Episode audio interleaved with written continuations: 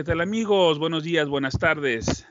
En un día como hoy nos encontramos con un ejemplar único de la intelectualidad mexicana, la belleza y la simpatía en un solo ser humano. Terleix, hola, ¿cómo estás? Bien, general, muchas gracias por tus palabras. Un gusto que me hayan invitado a participar con ustedes hoy, 14 de mayo del 2020. Seguimos en cuarentena. ¿Y a ustedes cómo les va? Va mi compadre Don Vocero de México. Hola, muy buenas tardes, ¿cómo están, raza? Este, oye, pues hace dos días se, festejó a, las enfermeras, ¿no? Y enfermeros del país. Hay que mandarles un saludo y un abrazo en estos tiempos convulsos que estamos ocupando eh, de, de, sus servicios y de su, de su heroísmo, de todo su trabajo. Un abrazo a todas las enfermeras y enfermeros.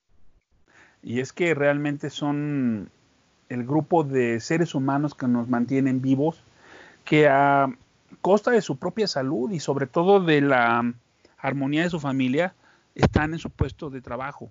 Eh, todos sabemos de casos en donde enfermeras pidieron permiso o no quieren ir simplemente por el, psicosis, por el terror que les da el siquiera contagiarse y llevarlo a su casa. Por eso celebro que empresarios hoteleros estén ofreciendo habitación para los doctores y no tengan que llegar a su casa y no tener la zozobra de poder llevar a sus familiares el virus. Tengan en cuenta que en Italia más del 11% del personal médico se enfermó y eran gente que tenía aquel gran equipo de protección, de pies a cabeza, guantes, gogles y todo lo que se imaginan, y aún así la infección fue tremenda, porque el virus es una situación que no conocemos, es algo novedoso. Están actualmente saliendo situaciones que nos hacen entender que no es lo que de primera instancia creíamos. Pensamos que era una enfermedad de viejitos, pero porque en Italia el grupo mayor de la población son las personas mayores. Pero en Estados Unidos se ha desarrollado un eh, terrible síndrome de inflamación múltiple en los niños. Vocero, ¿has leído de esto? Sí, este, hay, hay en Nueva York, que es curiosamente el epicentro de, la pandemia en los Estados Unidos, han estado eh, saliendo eh, este tipo de casos, ¿no? Ya, ya van varias decenas de niños que, salen que a raíz del COVID o de la exposición al COVID este, sufren ese tipo de, de trastornos, ¿no? Este, inflamatorios. Entonces sí, te digo, pues saludo a todas las enfermeras, enfermeros y, vaya, ¿no? Vaya, vaya momento para estar vivo, ¿no? Lo que estamos viendo en este momento. Yo también quiero mandar un saludo a todas las enfermeras y enfermeros y hacer un llamado para que se les pague mejor. Está muy padre que les aplaudamos y los felicitemos, pero los sueldos que tienen están de miedo. Ojalá les paguen lo que les corresponde de acuerdo al peligro al que están expuestos. Oye, hoy hubo una, buena noticia, que no sé si llegue demasiado tarde, este, que les van a dar un seguro de vida ah, gratis a los enfermeros y médicos que están atendiendo el COVID. Digo, no sé si ya llegó demasiado tarde, porque exactamente estamos en el doble de lo que dijo Pólvora ahorita en contagio de personal médico. Pues este, España también tenía 11% del personal sanitario este, como víctimas del COVID. Este, México tiene 23. Caray, para algunos va a ser demasiado tarde. Pero fíjense, hablando de los médicos, nos estamos percatando esta semana que el presidente volvió a mm, cometer un abuso de palabras. Miren, cuando tú hablas demasiado o no pierdes la oportunidad de, abrir la boca, corres gran riesgo de equivocarte. Cuando él debería de estar trabajando para sacarnos adelante de esto, se le ocurre la barrabasada de decir que todos los médicos que han existido antes de que él fuera presidente eran unos ratas, de que todos los médicos se dedicaban a lucrar con la salud. Entonces hay un gran escándalo comunicado de médicos de distintas asociaciones y él se ve obligado a ir a la mañanera a pedir una disculpa, entre comillas. Pero en vez de disculparse, volvió a recetarlos con de ratas para abajo. Entonces, analizando la figura presidencial tan irrespetuosa con los profesionales, con las empresas, con sus contrapartes de negociación en las mesas de trabajo, analizamos a la perspectiva cómo eran los demás regímenes políticos. El régimen priista tradicional en donde López Mateos esperaba que fuera el día del médico para inaugurar el hospital 12 eh, de octubre. Cómo eh, los demás médicos habían hecho protocolos para que los doctores fueran a capacitarse al extranjero. Y en este actual presidente destroza el sistema de salud, desbarata el seguro popular en vísperas del COVID y aparte le da en la madre a los médicos. En el pasado, ¿cómo eran los presidentes, Tere? ¿Tú te acuerdas de eso? Sí, eh, cualquier error, cualquier error que cometían toda la sociedad se les iba encima. Por ejemplo, cuando Fox quitó el cuadro de Benito Juárez de Los Pinos, precisamente fue López Obrador el que hizo un drama monumental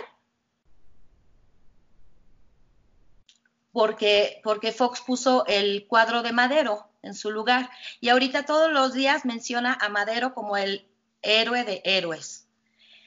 Y así varias, varias anécdotas. ¿Se acuerdan, por ejemplo, cuando lo de la paca? que, se, usó, que se usó a, una medium. Sí, usó a una medium para localizar los restos de Ruiz Macié. Sí, claro, qué historia. Sí, todo eso parece de veras. Pues, el Toalla Gate, ¿te acuerdas del Toalla Gate? Que se pagaron 50 mil pesos por unas toallas. Y digo, ya quisiera, ahorita están pagando millones de dólares por, ventiladores. y por... Valen 5 mil pesos el kilo de chorizo en el Palacio Nacional, Exacto, y ahorita sus admiradores calladitos con, con todo, toda la corrupción y todo el derroche de dinero que se está haciendo, calladitos y qué tal se pusieron con las toallas. Oye, ahí te va otra. ¿Te acuerdas este una, una similitud en dos aspectos con López Portillo? el, el, defenderé al perro, el, al perro, al peso como un perro, y el cómo decía López Portillo que había que prepararse para administrar la abundancia. Y la abundancia era porque habían este, encontrado un yacimiento de, de petróleo y este, pensando que, que, nos iba a sacar de pobres, ¿no? Sin embargo, pues digo, fue lo contrario. El, este, el sexenio de López Portillo tuvimos una crisis monumental, como la que estamos viendo ahorita, como la apuesta del petróleo que estamos viendo ahorita, cómo este, el guardar el dólar este, durante el primer año, este, el PG y compañía estuvieron diciendo, ay, pues no que iba a subir el dólar, órale, órale que, que, no iba a subir el dólar, y aquí lo tenemos a 18 y ¡pum! que se les va a 25, ¿no? Claro, claro. Yo, También, ¿te acuerdas cuando, perdón, ¿te acuerdas cuando precisamente López Portillo le apostó todo al petróleo. Estamos en las mismas. Es, retrocedimos 30, 40 años. No, no aprendimos nada. Nada. No aprendimos nada. Adelante. Sí, claro. Em, no aprendimos nada porque en aquel entonces eh, los presidentes que existían tenían cierto mérito para llegar a este lugar. Además de haber pasado una carrera política tenían conocimientos y estudios, eh, o eran doctores en administración, o habían pasado por estudios de posgrado en áreas de la administración pública sobre todo.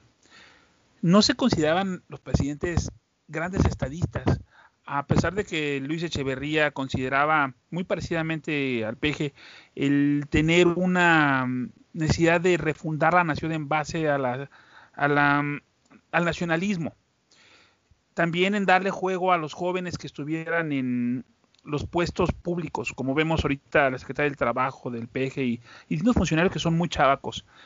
Pero eh, hasta ahí termina la similitud positiva de este presidente con los anteriores. Pero este muchacho Peje se considera una estrella. Él en sí no es una estadística, no es teórico de la política. Es un político de la vieja escuela. A ellos les interesa el control del pueblo por los mecanismos de interacción con el gobierno, como son los subsidios o los programas sociales. Esto se parece mucho a un socialismo tradicional, porque el gobierno hace todo lo básico de la sociedad, pero hasta ahí.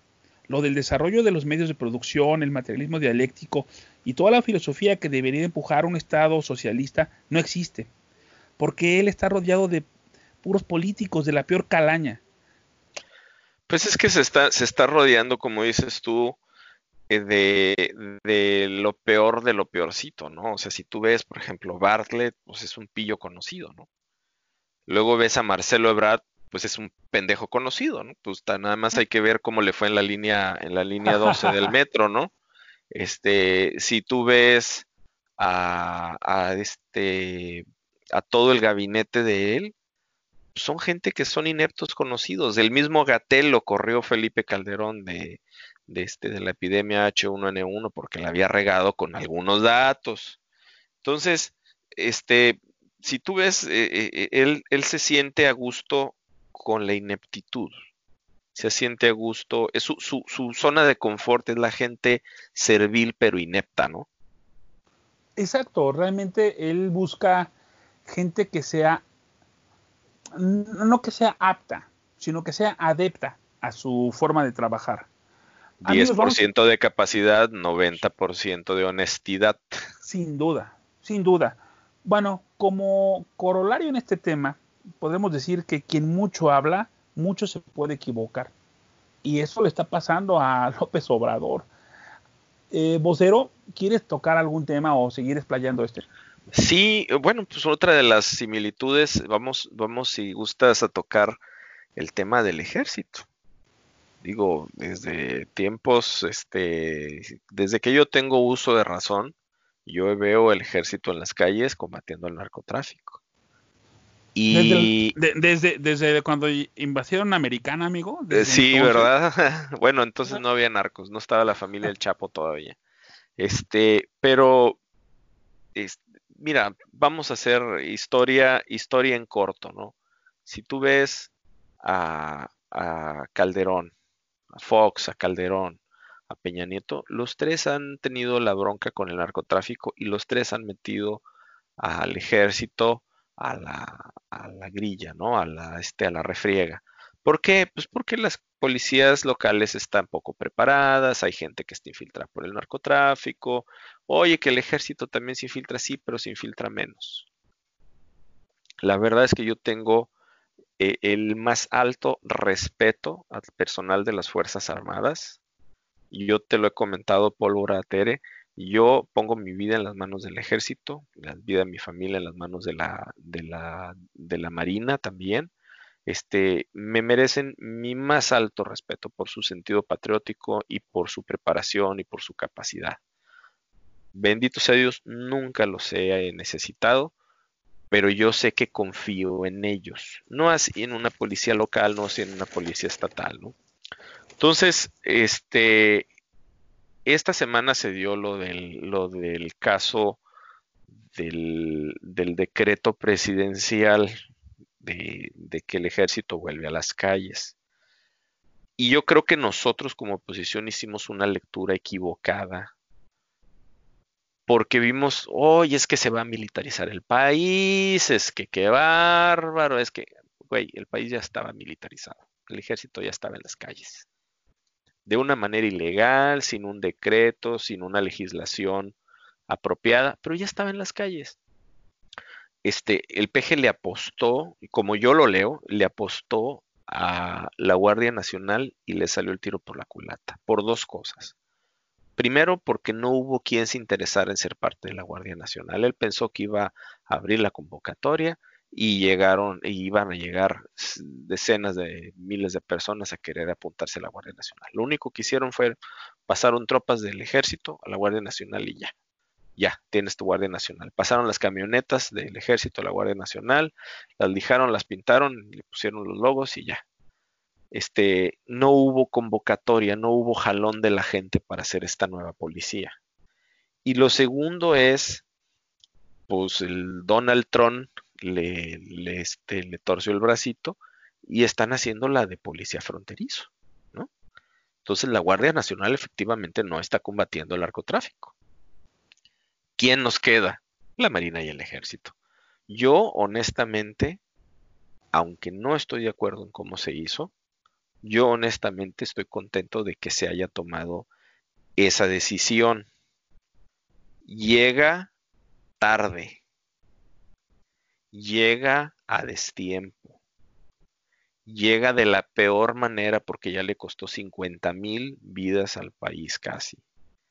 Este, pero tener al ejército en las calles, para mí, es la única solución que va a por lo menos hacerle un frente y a parar la violencia. Esa es la lectura que yo doy. Ahora, oye, que el que va a apuntar el, ejército contra el pueblo, debatible. Pienso yo que no. Si la derecha, la derecha de, de Fox, la derecha de Felipe Calderón, la derecha centrista de Peña Nieto no apuntó las armas del ejército hacia el pueblo, no creo que el PG se anime a hacer eso. No creo que. Mira, déjame decirte una cosa. El ejército, desde la forma en que convocan a, los soldados de, de inicio, buscan un perfil muy específico en donde las cuestiones intelectuales y el desarrollo social y humano son secundarios.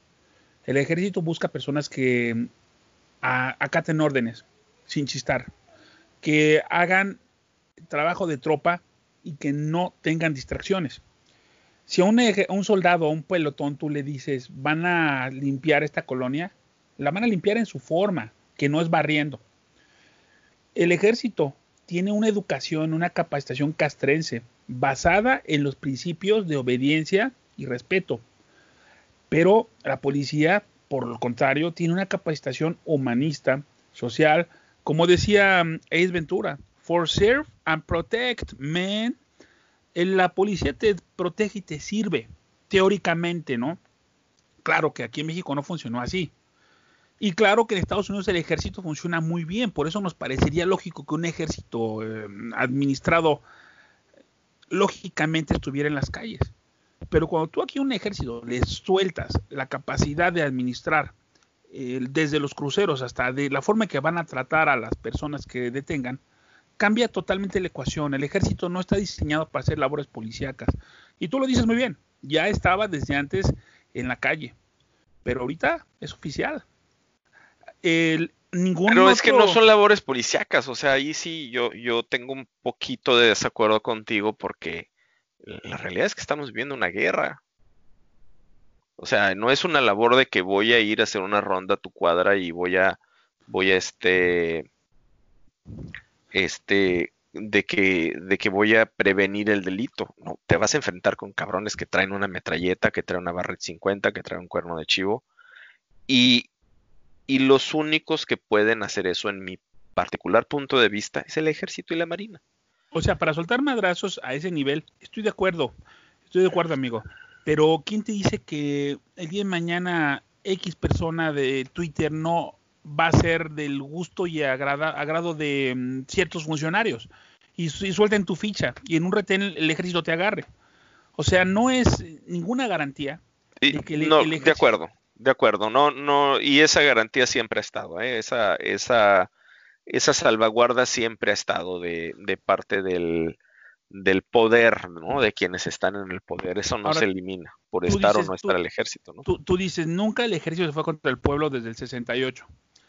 Bueno, pero ningún, ningún presidente le había conferido facultades de este tipo al, al ejército. Ningún presidente le había puesto al ejército a hacer albañiles de su aeropuerto. Ningún presidente le había puesto a los soldados a cuidar pipas. Somos primeros en muchos rubros del manejo del ejército. Sí, eso, e, en eso tienes razón, ¿no? O sea, hay muchos primeros para este ejército. Dices tú, bueno, pues no, saben, no saben hacer este, labores policíacas, pues tampoco saben hacer aeropuertos, güey, ahí los tienen, ¿no? Tere, cierra este tema con lo que quieras. Respecto a lo de la militarización, como dicen, los militares llevan 20 años en, las calles y yo también les doy mi, voto de confianza, pero sí, tendría, sí tendríamos que checar que se legislara en cuanto a, los derechos humanos, que en, qué momento te pueden detener, en qué momento pueden revisar tu coche cuando vas solo.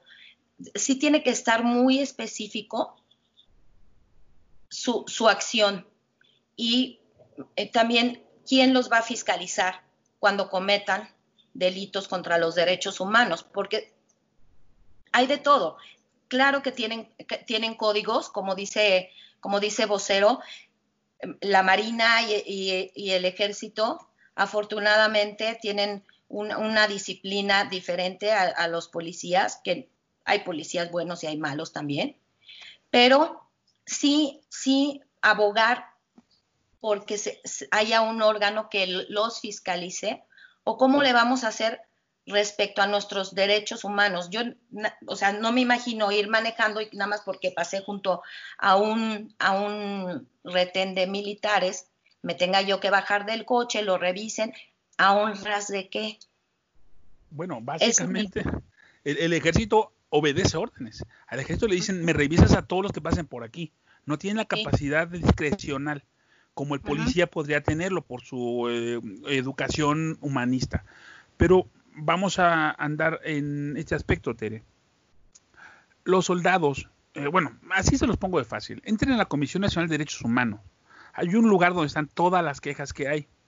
Y vienen de X autoridades, pero se van a darse cuenta que el, ejército tiene muchísimas. No te puedo asegurar el porcentaje porque yo no lo tengo ahorita en mi mente.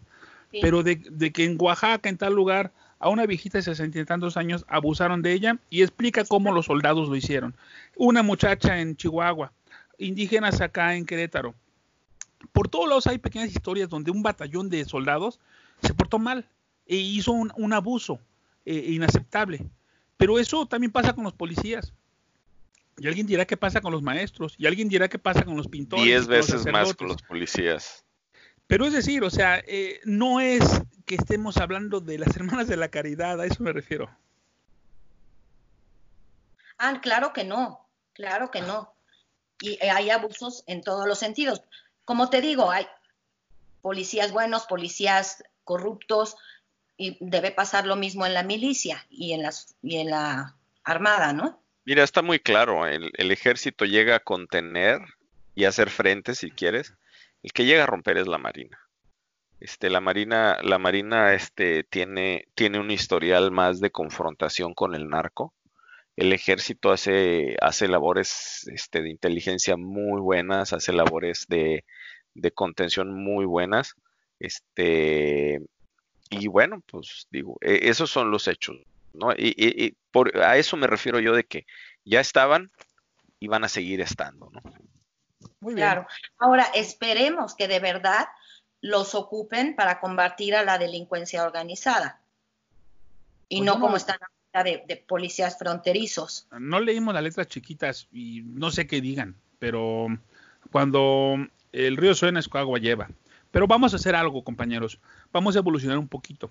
Vamos a cambiar de tema porque se nos ya llegamos a la mitad del programa.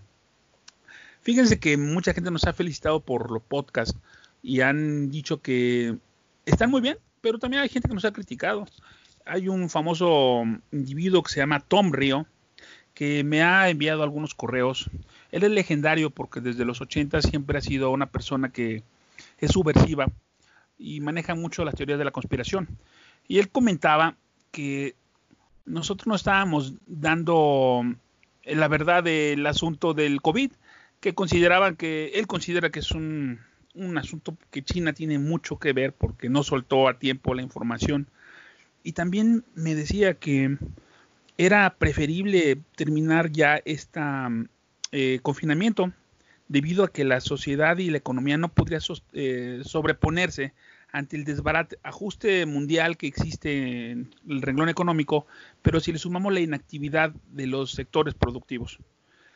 Esto nos, nos lleva a un tema que es el fin de la fase de confinamiento. Em, lo quiero dividir en dos partes y vamos a darle juego de la siguiente forma.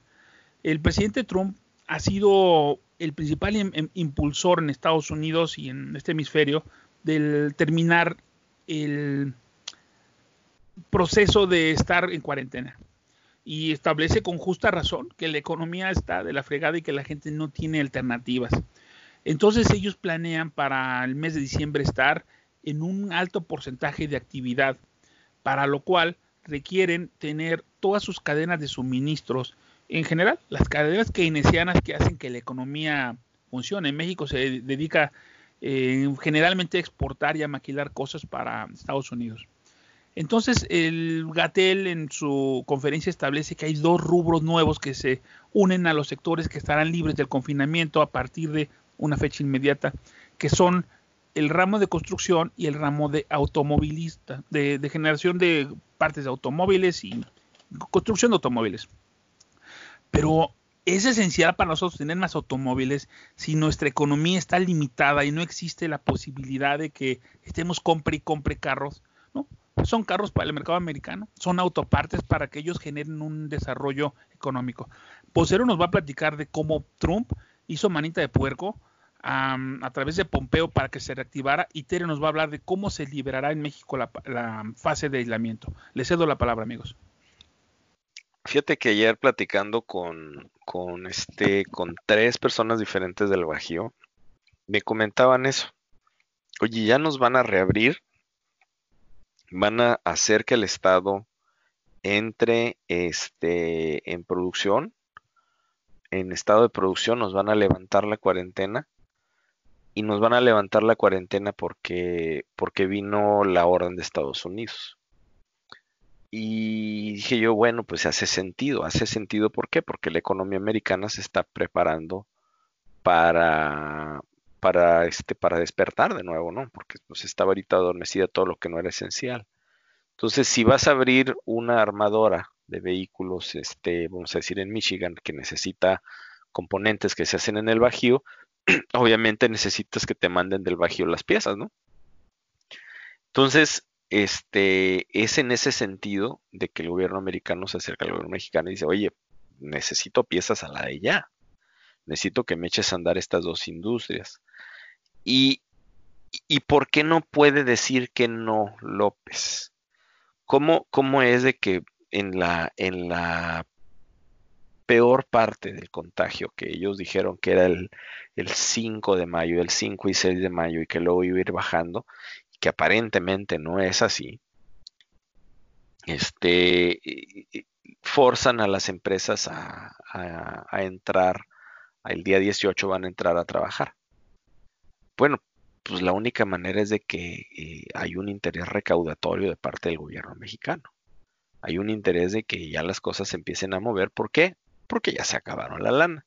¿En qué? Pues en tarugadas, ¿no? Entonces, este, si no se hubiera acabado de nuevo el fondo para desastres, el fondo este, de compensación económica que teníamos en tarugadas, que en eso se lo gastó López, si no se hubieran comprometido las finanzas del país como están comprometidas en este momento, hubiéramos aguantado un, un mesecito más en casa.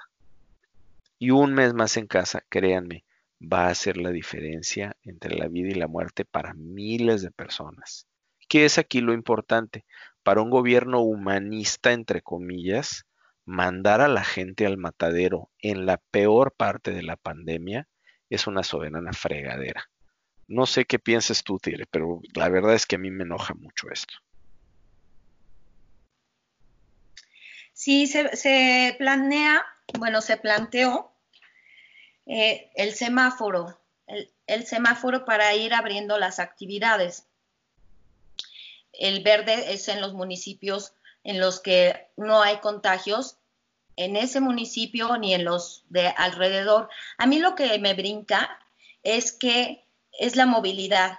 Si una persona trabaja, no sé, en Naucalpan, pero vive en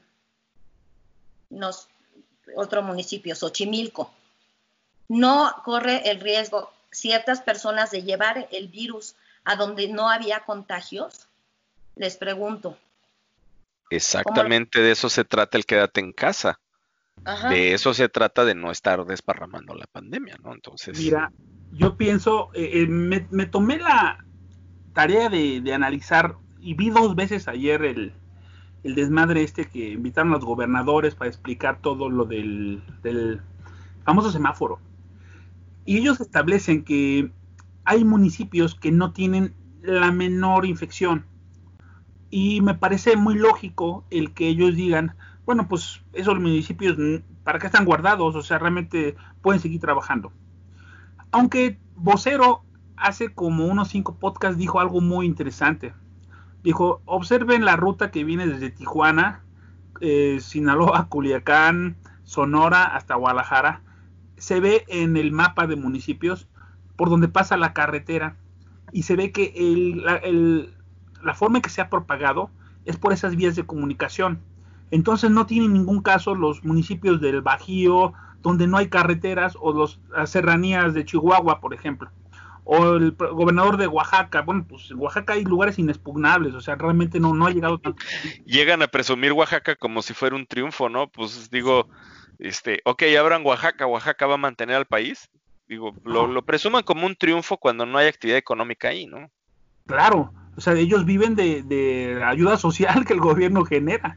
Exactamente. Les digo, o sea, realmente eh, esta situación del semáforo, quieren hacer un símil del semáforo de los temblores o del semáforo del volcán, eh, o de esa madre del aire en la Ciudad de México, ¿no? De los IMECAS, toda esa chingadera.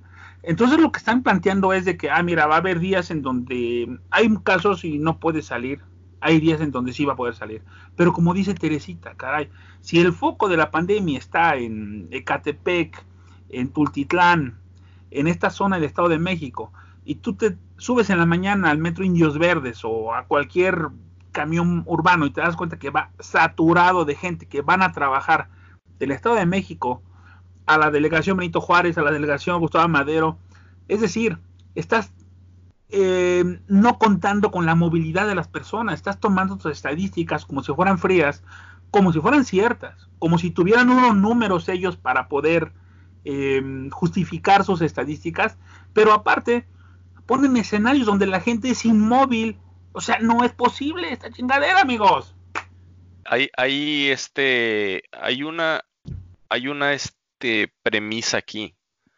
¿En base a qué datos están tomando estas decisiones? Ellos llegan y te muestran unas curvas y te dicen y que el otro. Pero recordemos que ya también platicamos de que no se están tomando todas las muestras que se deberían de tomar. Estados Unidos está tomando la decisión de abrir el país porque llevan millones de pruebas y aún así son criticados porque han, hecho más pruebas que nadie en el mundo.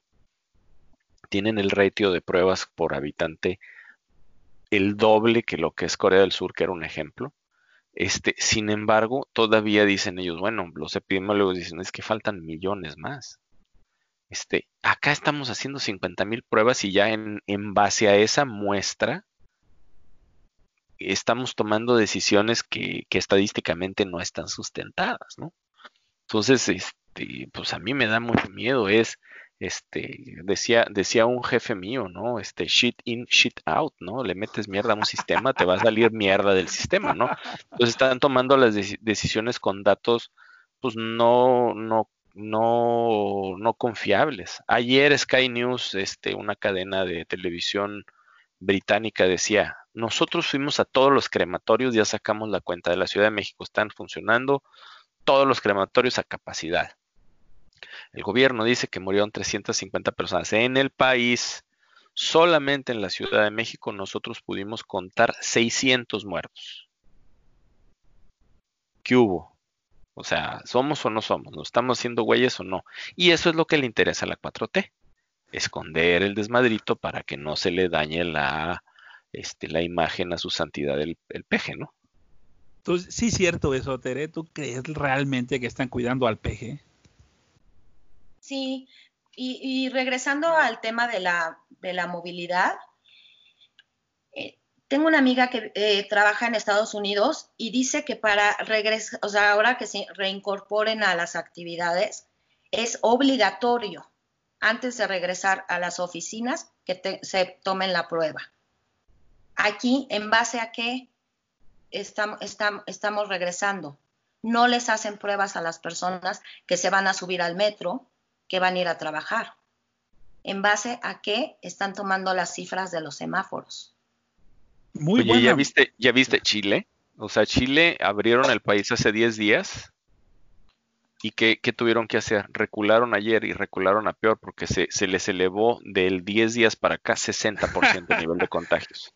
Qué, osados, pero lo están pagando.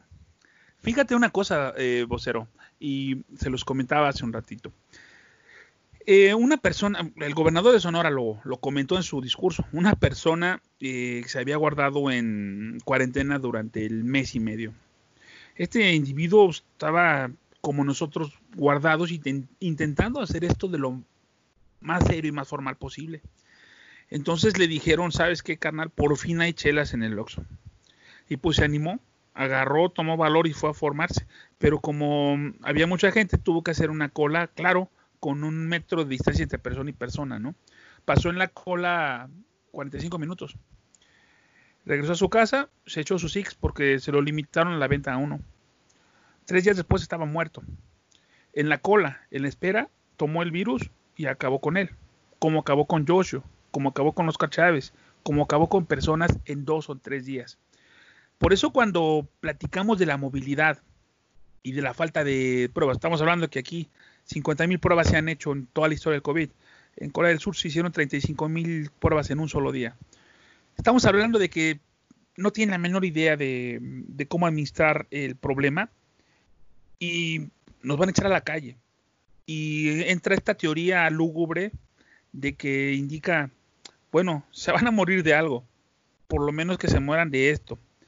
Entonces es posible que el gobierno está en un juego macabro de saltar a la gente para que vayan eliminándose personas indiscriminadamente, porque no encuentro una razón lógica para romper el aislamiento. Bueno, aparte de hacerle caso a Pompeo y compañía, ¿verdad? Es, es, el, es el, de nuevo, las malditas finanzas, ¿no? El haber tenido quebrada la hacienda pública desde un principio. Esto no lo ha generado el COVID. El COVID es, es solamente un catalizador, ¿eh?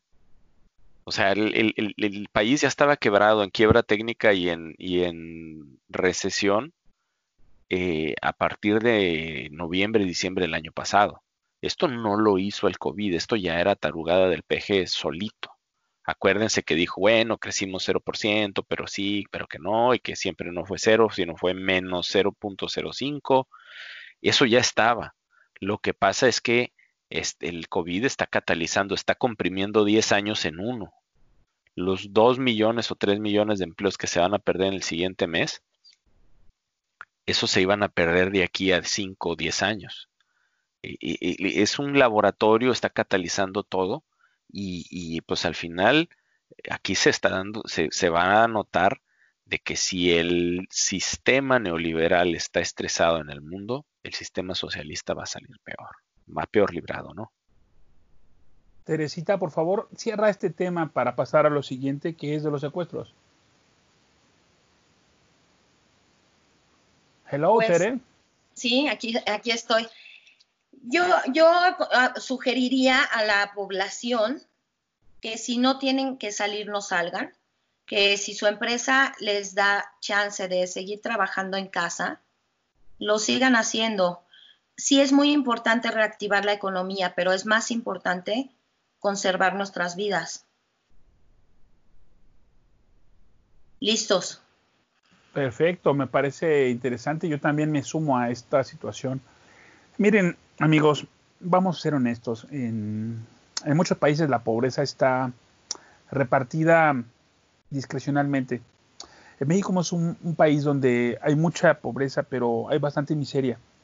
El otro día en un semáforo veía a una de las señoras que traen a sus niños con vestidos de payasitos echando pelotas por un centavo y le dije a la señora que por qué estaban aquí, que por qué no se resguardaban. Y me dijo la señora que eh, no tenían miedo al virus, que era por las mentiras. Yo le dije que era real, que está muriendo la gente. Y me dijo que si se enfermaba uno de sus hijos, por lo menos ella le iban a dar de comer en el hospital. Dense cuenta el tamaño de la problemática social que vivimos. Yo le otorgo el privilegio de la duda al gobierno federal en este levantamiento por el lado de que entiendo que hay mucha gente que no tiene ni para comer.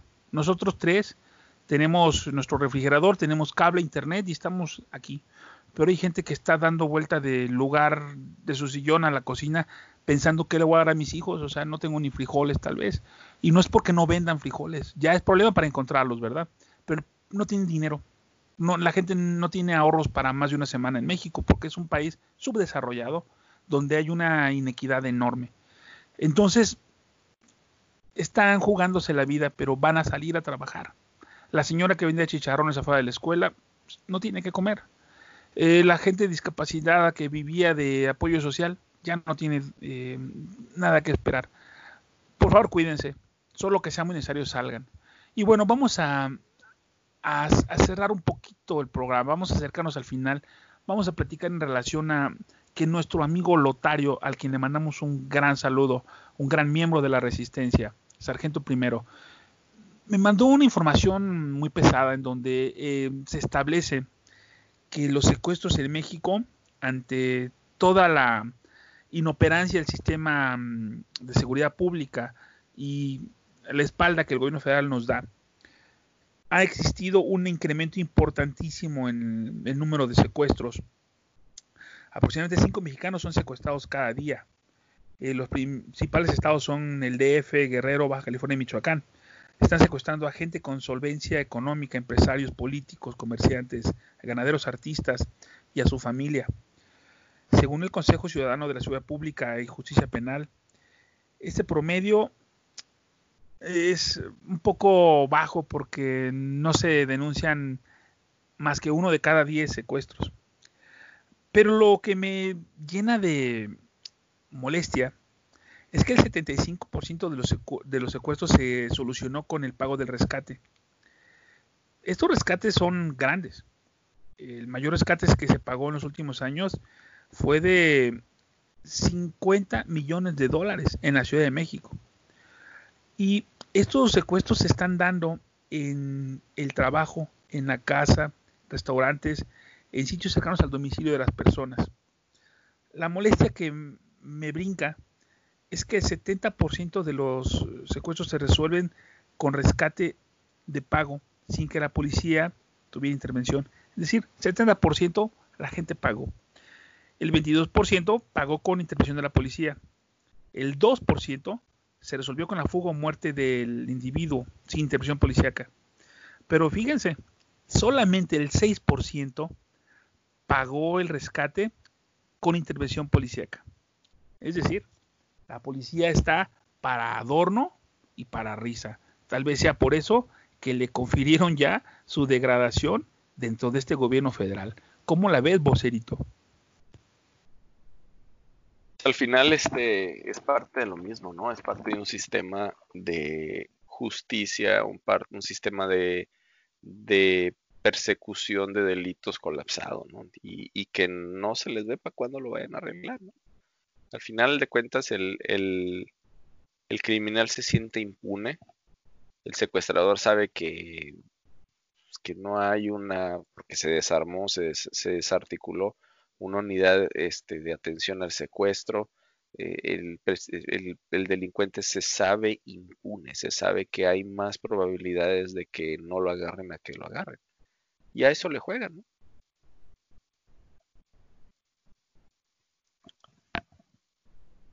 Sí, señorita Alex, por favor, coméntenos al respecto. Sí, también que la mayoría de los secuestros se, tramitan desde las cárceles. Bueno, la negociación, todo eso, sale, sale de las cárceles. Entonces también tiene que ver mucho el sistema penitenciario que sigue lleno de corrupción. Este año aumentaron 6.4% los secuestros y como dices, muy pocos se denuncian. Las personas a veces necesitan salirse del país porque quedan amenazadas, o bueno, los que pueden, o otras, otras familias necesitan ya vivir escondidas. Entonces, sí hay que andar muy bajo perfil, hablar con nuestros hijos, que no anden faroleando en redes sociales. Está, está la delincuencia a todo lo que da. Parece que en esta administración se les dio luz verde y con la ley de amnistía también se están dando muchos casos de reincidencia. Hay que andarnos con, con, toda, con toda cautela, cambiar de rutas, no, pues no estar presuntuoso. lo tienes muy claro, fíjate que es, es, es, muy, es muy preciso el, muy preciso la, la, forma en que nos planteas de cómo debemos de eh, prevenir esto. Y todos tenemos muchas historias, todos conocemos a un vecino, un amigo, un familiar que pasó por algo así. Eh, vocero, ¿quieres opinar algo? Sí, este, de nuevo lo que, lo que te decía del, del, ejército, ¿no? El, yo tuve un amigo que, que secuestraron una ciudad grande aquí de, de México. Y, secuestraron al hermano. Entonces dice, dice su hermano, yo tuve oportunidad de platicar con él y me dice, no, dice, lo que pasa es que a mí ya me llevaban a ejecutar. Y uno de los, de los malosos lo, le dieron ganas de pararse en un autolata. Se pararon en el autolata.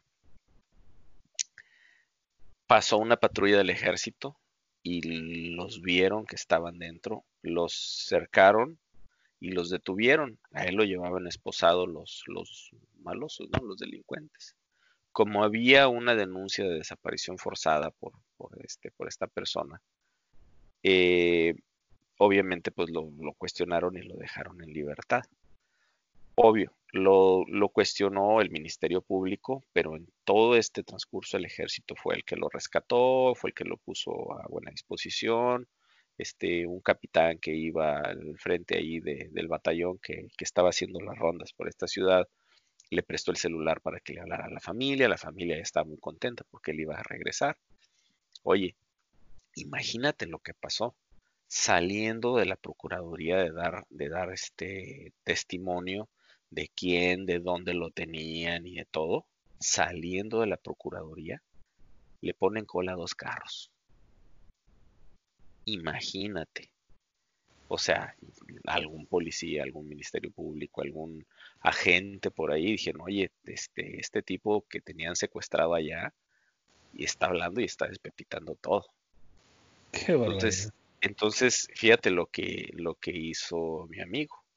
Este, él fue a recoger a su hermano allí a la Proco. Se dieron cuenta de que los venían siguiendo y se fueron al aeropuerto y se fueron a, este, al aeropuerto, este, agarraron carretera, llegaron al aeropuerto que está fuera de la ciudad. Este, no va a dar muchos detalles, ¿no? Pero dice que vieron una patrulla este, eh, de Federal de Caminos en, en un Oxxo y se pararon. Ahí, ahí estaban los federales. Se nos paramos, nos estacionamos enseguida, sin saludar a la esposa, sin saludar a la familia, sin saludar a la mamá. Llegaron al aeropuerto, todo madreado porque le habían pegado una calentada, este, compraron un boleto y se fueron con rumbo desconocido. Se fueron con rumbo desconocido. Así duró, duró guardado tres años fuera de, su ciudad. Movió luego a la mujer y todo. Entonces, e, es un sistema que está diseñado para fallar. Es un sistema que está diseñado para, para no atender a la víctima sino para proteger al maloso. me quedó claro y tienes toda la razón. Em, tal vez merecen el privilegio de la duda el gobierno federal con esta nueva alternativa que quieren plantear. El, el, problema en México, más que la policía o que el ejército, se llama impunidad. La impunidad es la capacidad que tenemos de llevar a juicio, a la cárcel, a aquellos delincuentes que hayan osado traspasar las barreras de la legalidad. Verán, en Estados Unidos, eh, cuando la gente de Tijuana cruza a San Diego, no tiran ni un chicle en el piso, no tiran una basura, se ponen el cinturón de seguridad en el carro, le bajan a su bocina, porque en Estados Unidos el día que no traes tu cinturón, ese día te van a agarrar. Cruzan por las esquinas. Totalmente. Eh, aquí, yo me recuerdo una vez que iba a ver una novia que tenía en Palomar High, en San Diego, y se me ocurrió cruzarme a la mitad de la calle porque ya iba a salir esta eh, novia que tuve. Y me agarró la policía y me paró y me dijo, necesito que me des su identificación, bla, bla, bla. Yo, ¿por qué me paraste? cruzaste en, a mitad de la calle. Y si tú te paras afuera de una escuela esperando a tu novia, también te lleva la policía. No puedes estar eh, siendo adulto afuera de una escuela. Es decir, eh, existe un concepto en Estados Unidos que se llama law enforcement, que significa hacer cumplir la ley. Mientras en México las leyes se escriben, se publican, están gastadas de estar repartiéndose y hablándose de ellas, pero no existe alguien que la haga cumplir. Eh, es muy probable que el día que tú decidas robar un ox o, asesinar a alguien, vas a salir impune. Porque en Estados Unidos, de cada 10 delitos, 8 terminan con la persona rindiendo informe en la comisaría, con indiciados, en menos de dos días.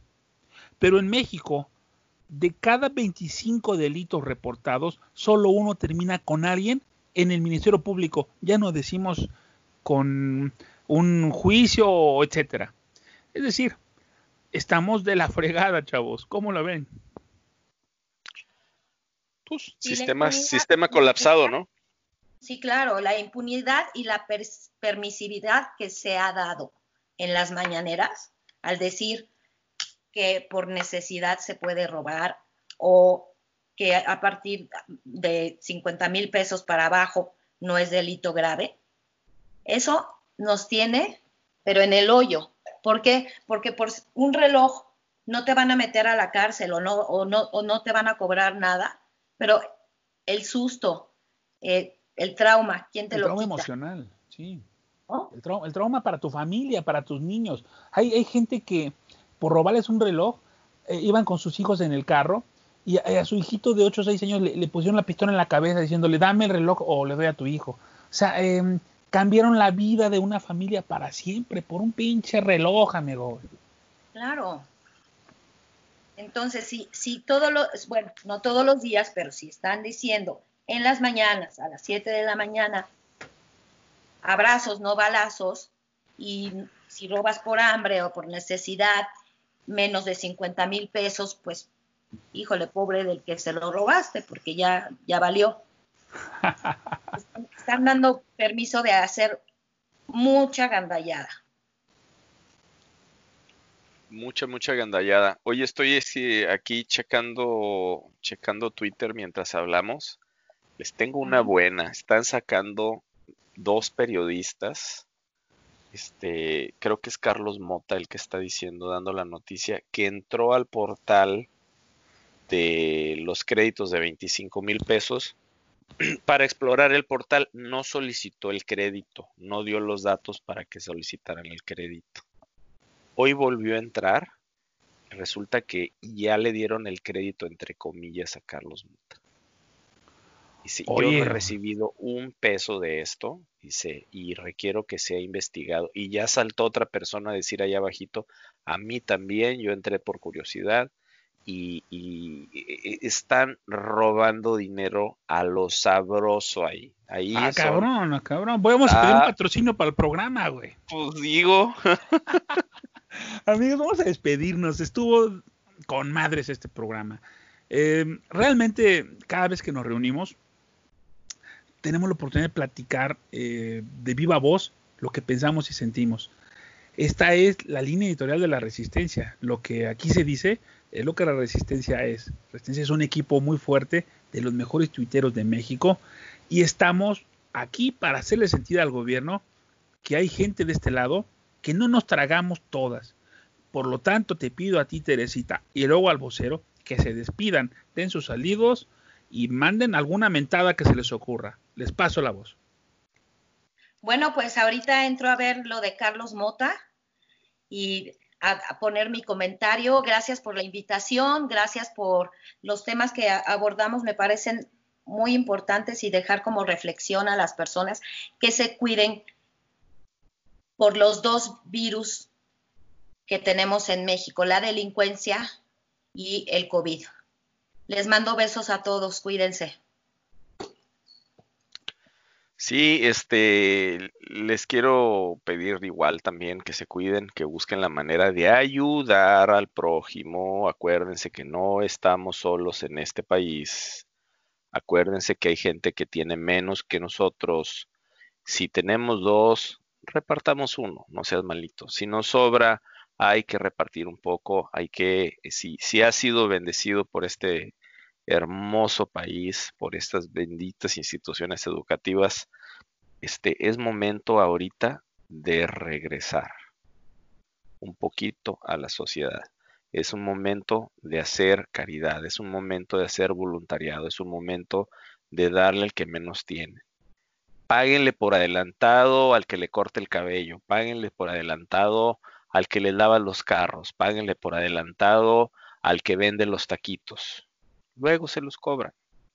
O sea, eh, eh, eh, hay que ser empáticos, hay que ser este, agradecidos con este país que nos, que nos vio nacer. Este, un abrazo y un saludo a mi amigo Marieto, este, Ponce Canto, este, eh, le admiro y le respeto por todo el voluntariado y activismo que está haciendo ahorita en favor de los mexicanos, de verdad. Un saludito nada más a la señora este, Heidi, Heidi Aka, arroba Heidi Aka, este, que hace unos países deliciosos en Acapulco. Mendigos, vayan y compren. El, eh, Antonio Semperes, finísima persona, ya fue y puso una reseña del pay de Heidi en, en, este, en Twitter que dice que no tiene madre. Entonces, vayan y contáctenla ahí por Twitter quienes son de Acapulco. Ella tiene los mejores pais de Acapulco. Claro que sí. Y también tenemos vecinos que están trabajando, que perdieron su trabajo, que como tú dices, venden pasteles, hacen comida, ayudémoslos. Démosle trabajo, lavar un coche a, alguien que, que, esté pasando, que no tenga dinero. Hay muchas personas que tienen que salir y por los que tienen que salir, los demás hay que cuidarnos. Besos a todos.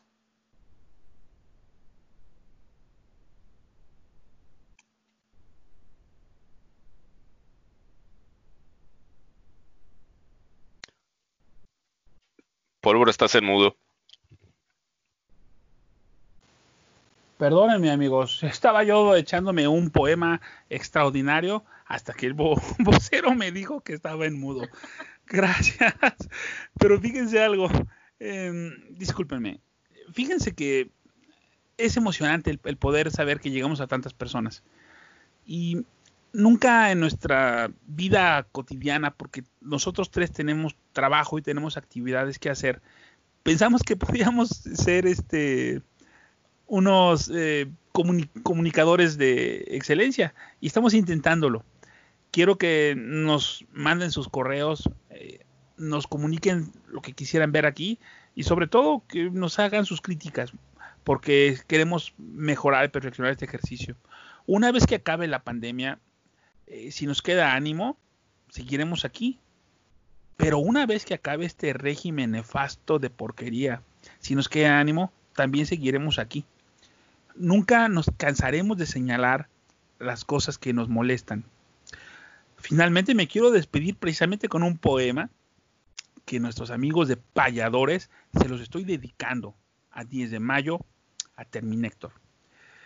Aquella tarde en la Alameda, loca de amor, la dulce idolatrada mía me ofreció la eglantina de su boca, y el Buda de basalto sonreía.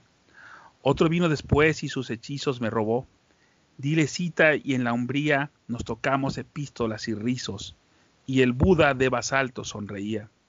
Hoy hace un año del amor perdido, al sitio vuelvo y como estoy rendido, tras largo caminar, trepo a lo alto del zócalo en que el símbolo reposa. Derrotado y sangriento, muere el día, y en los brazos del Buda de basalto me sorprende la luna misteriosa, mientras el Buda de basalto sonreía.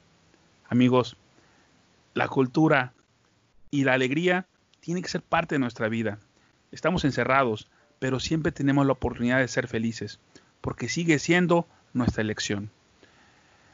Me despido, no sin antes decirles que recuerden siempre que la resistencia está en sus manos. Muy buenas tardes y nos vemos en el próximo. Chao.